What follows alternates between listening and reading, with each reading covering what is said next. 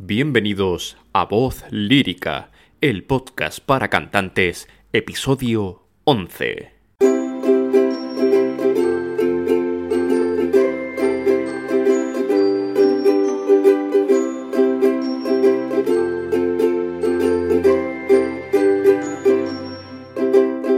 Muy buenas a todos y bienvenidos una semana más a Voz Lírica, el podcast para cantantes.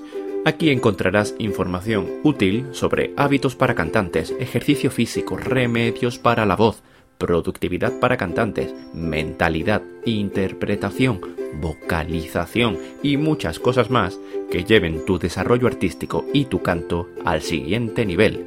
Así que si eres cantante o quieres serlo, este es tu podcast. Hola voz lírica, bienvenido, bienvenida al episodio número 11 de este podcast para cantantes. Para hacer el episodio de hoy fuisteis varios los que me pedisteis a través de la cuenta de Instagram arroba voz-lírica que tratara este tema del miedo escénico.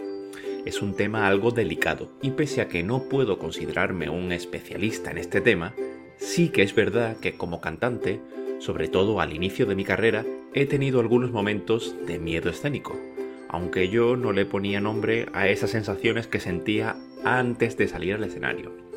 Y lo más importante es que con los años, a través de la experiencia propia y sobre todo a través de mi formación con libros, cursos, profesores, masterclass, etc., he conseguido superarlo y dominarlo en este episodio te voy a dar las claves que más me han funcionado durante todos estos años. He probado muchas técnicas, trucos milagrosos y súper secretos que no daban ningún resultado, y sin embargo, otras muchas cosas que tenían más que ver con el sentido común que con recetas cósmicas han funcionado siempre muchísimo mejor. Por cierto, voy a reservarme lo que para mí ha sido la herramienta más efectiva y más exponencial, ya sabes que me encanta eso de conseguir mucho invirtiendo poco, para el final. Así que si quieres conocerla, escucha el capítulo entero porque funciona de una manera más efectiva cuando se usa en consonancia con todas las demás. Atento. Estás a punto de salir al escenario. Quedan escasos cinco minutos y notas que tu respiración está cada vez más agitada, tu corazón está latiendo más rápido y estás empezando a sentir sudor en las palmas de las manos, en la espalda baja, incluso en la frente. Vienen a decirte que el teatro está lleno, que no queda ni un solo asiento libre. Además, sabes que hoy entre el público está toda tu familia, tus amigos, esa persona que te encanta con quien has quedado justo al terminar el concierto o la representación. También sabes que han venido dos directores de otros teatros a escuchar cómo lo haces, para ofrecerte unos papeles que puedan lanzar tu carrera. Por si fuera poco, cuatro agencias de representación que han venido expresamente a escucharte para ver si les interesa representarte. Tu respiración está incontrolable y así no puedes cantar. Los sudores están volviendo sudores fríos y sientes que tienes que ir al baño cada cinco minutos. Y por si fuera poco, estás sintiendo picores en los brazos y, en la cara. ¿Qué hago? Wow, la verdad es que es mucha presión. Quizás me he pasado un poco, pero es una situación a la que se enfrentan los cantantes en más ocasiones de las que os creéis. No he tenido que hacer mucho trabajo de inventiva para imaginarme esta situación porque a muchos otros compañeros y a mí mismo nos ha pasado. Pero, ¿qué hacer ante este tipo de situaciones? La verdad es que estas estrategias o tips o como queráis llamarlo son aplicables a muchos ámbitos. Cantantes, por supuesto, actores o actrices, formadores, conferenciantes o incluso personas que tengan miedo a hablar en público. Así somos en voz lírica, hacemos contenido para toda la familia. Ahora sí, vamos con los tips. El primero de ello es asumir que ese miedo existe, que es parte de ti y que no eres peor por ello. Muchas, muchas personas en el mundo sufren ese pánico a mostrarse ante un público, nervios al tener que mostrar sus habilidades, pavor a que los demás vean lo que son capaces, por lo que no te sientas un bicho raro, Casi todos los artistas, en un momento u otro de su carrera, han sentido ese miedo, ese pánico, y no por ello son peores, en absoluto. Este consejo además es importante por algo que leí recientemente. La frase es del psicólogo y psiquiatra Carl Gustav Jung. Lo que niegas te somete, lo que aceptas te transforma. Dicen que cuando algo te provoca ese malestar, ese miedo, lo último que debes hacer es huir de él. Al contrario, debes abrazar estas situaciones porque van a ser las situaciones que más te hagan crecer. Esto está muy relacionado con el estoicismo, con el amor fati, que significa amar el destino, amar las cosas que te pasan, aunque sean malas a priori. El segundo de los consejos es de sentido común. Practica, practica, practica y practica. Debes llevarlo todo atado y reatado, hacer todos los ensayos que puedas y ensayar a diario. Esto provocará dos cosas tendrás una mayor seguridad en que no se te olvidará el texto, dejarás mucho menos al azar y comprarás más boletos para que te salga todo bien, y en el caso de los cantantes esto supondrá tener la seguridad de que puedas abordar el repertorio hasta en el peor de los días. Como bien sabéis, no siempre tenemos la voz igual. Hay días buenos, días no tan buenos y días malos. Pues al ensayar a diario estás asegurándote poder seguir adelante con el repertorio, un show must go on, hasta en el peor de los días, porque ya lo habrás ensayado en días así y sabrás cómo actuar y qué esperar de tu voz. De verdad, ante la duda, vuelve a practicarlo. La seguridad que te da tener bajo control lo que está en tu mano es el mejor remedio para no tener miedo escénico. El tercero de los puntos, y a riesgo de sonar un poco happy flower, es trabajar la visualización. Sí, no me he vuelto un hippie. La visualización es una de las técnicas más efectivas para preparar tu cuerpo y tu mente para las situaciones que van a ocurrir. Cuando hablo de visualización me refiero a trasladar tu mente a dos posibles situaciones con la intención de verte en esa situación al hacer una visualización muy profunda e intensa en la que casi nos sentimos en el escenario, nuestro cerebro no sabe distinguir realmente lo que ha ocurrido de lo que estamos imaginando.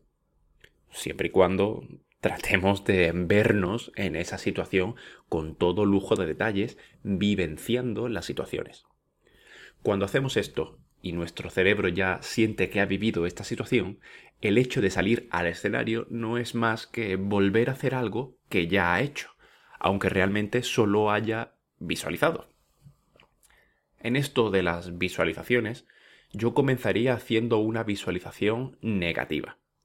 Probablemente penséis que es una locura pensar que las cosas van a salir mal, pero en nuestro caso, en el caso de los artistas, ¿qué es lo peor que puede pasar? ¿Quedarte en blanco? ¿Desafinar? Que te salga un gallo. ¿Y qué? ¿Va a morir alguien porque tú falles?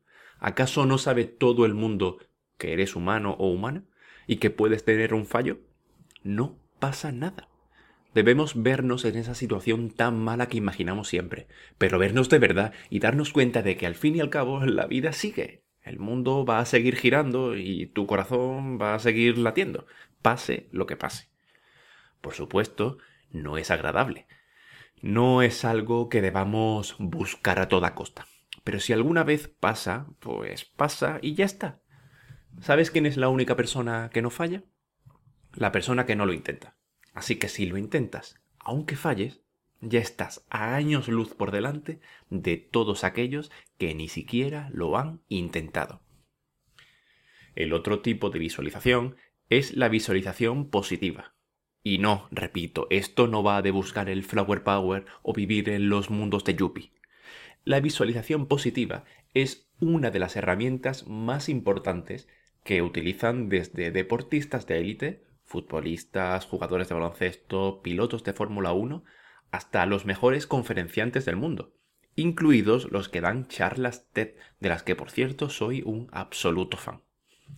Esta visualización positiva consiste en visualizarse de una manera vivencial, haciendo bien cada una de las cosas que tienes que hacer bien. Imaginarte las dos áreas y los dos dúos que tienes que hacer. Visualizarte moviéndote en el escenario tal y como te lo ha marcado el director de escena. Cantando todas y cada una de las notas con el matiz que has trabajado con el director musical. Dando ese agudo potente, largo y con facilidad. En definitiva, haciendo todas y cada una de las cosas que tienes que hacer y de la manera que tienes que hacerlas. Haciendo esto, colocas tu cabeza en un modo completamente distinto al que tienes cuando estás sufriendo ese pánico escénico. Pasas de pensar en que todo va a salir mal a verte triunfando, haciéndolo todo bien. De hecho, si has visto alguna vez Fórmula 1, podrás ver a algunos pilotos metidos en el monoplaza con los ojos cerrados.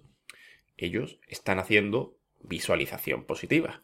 Están recorriendo todas y cada una de las curvas y rectas de ese circuito a la velocidad exacta que deben hacerla, en la marcha exacta que deben llevar y sin cometer ningún fallo.